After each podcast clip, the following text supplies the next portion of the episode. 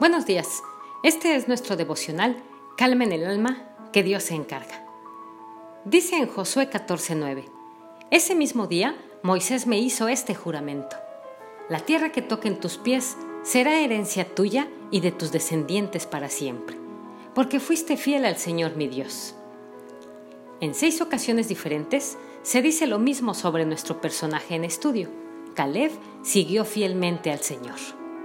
La Biblia no habla mucho de Caleb, pero en seis versículos dice que él siguió fielmente al Señor. Aunque no haya mucha información, con lo que se dice de él es suficiente para saber quién fue. De otros personajes encontramos libros enteros dedicados a narrarnos sus vidas. De Caleb se dice poco, pero resalta una gran cualidad de su carácter como lo es la fidelidad.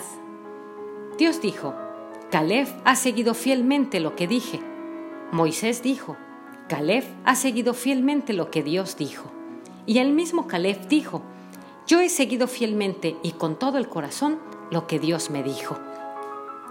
¿Qué quiere decir esto? Caleb era un hombre que amaba de todo corazón a Dios.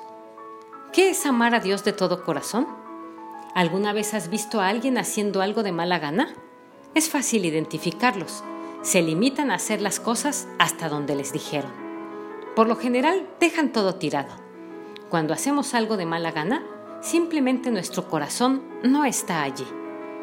¿Cuántas veces nos han pedido algo y lo hacemos de mala gana? Cuando hacemos algo de corazón, damos toda nuestra fuerza y energía, ponemos todo nuestro empeño, entregamos todo al hacerlo. Tiene que ver con aquellas personas que le pueden decir a Dios, Señor, tienes todo lo mejor de mí, tienes todo lo que puedo dar te estoy dando todo mi corazón. No haré nada a medias. Haré algo más de lo normal. Caleb siguió de todo corazón al Señor en un momento de crisis profunda, cuando le tocó caminar por el desierto durante 40 años, viendo pasar el tiempo, viendo a todos sus amigos morir y todo el desaliento del pueblo hasta que llegó el momento de entrar en su tierra. Este hombre mantuvo sus ojos puestos en la promesa de Dios y lo siguió de todo corazón. Él no estaba dispuesto a negociar su fe, su compromiso y menos su actitud. Caleb siguió al Señor con todo su ser cuando cruzó el río Jordán y llegó para él el tiempo de seleccionar la tierra que le gustaría tomar.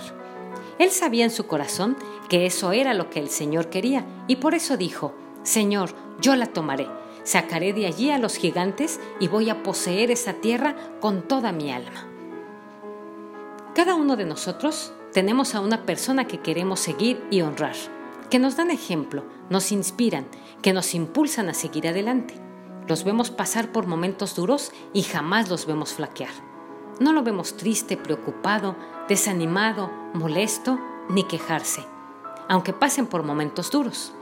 No lo vemos derrumbarse en su actitud ni en su ánimo. Y eso nos mueve día a día. Pensamos en nuestro interior.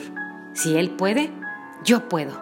Si Él sirve con esa pasión, con esa entrega, con esa fe, con ese compromiso, yo también puedo.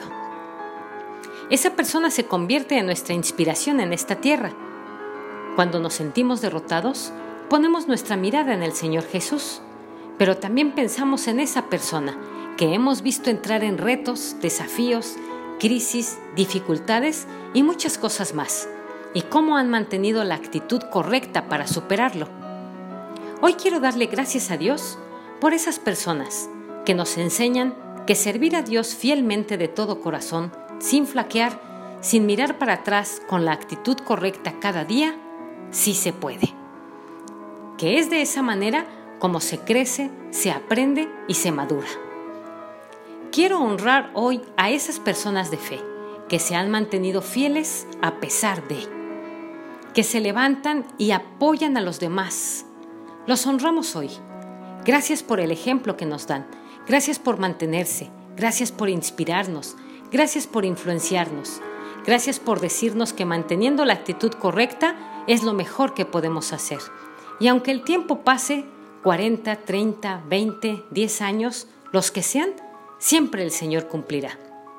A esta generación nueva que se está levantando, tengamos la mejor actitud. Viene una generación detrás de nosotros que vean la casta, que vean la excelencia, que vean en ti las ganas, la pasión. Y aunque tengamos que enfrentar crisis y dificultades, hagámoslo. Si otros pudieron, tú y yo también podemos. Le pido a Dios te guarde y te bendiga. Soy Litsi Contreras desde Veracruz, México.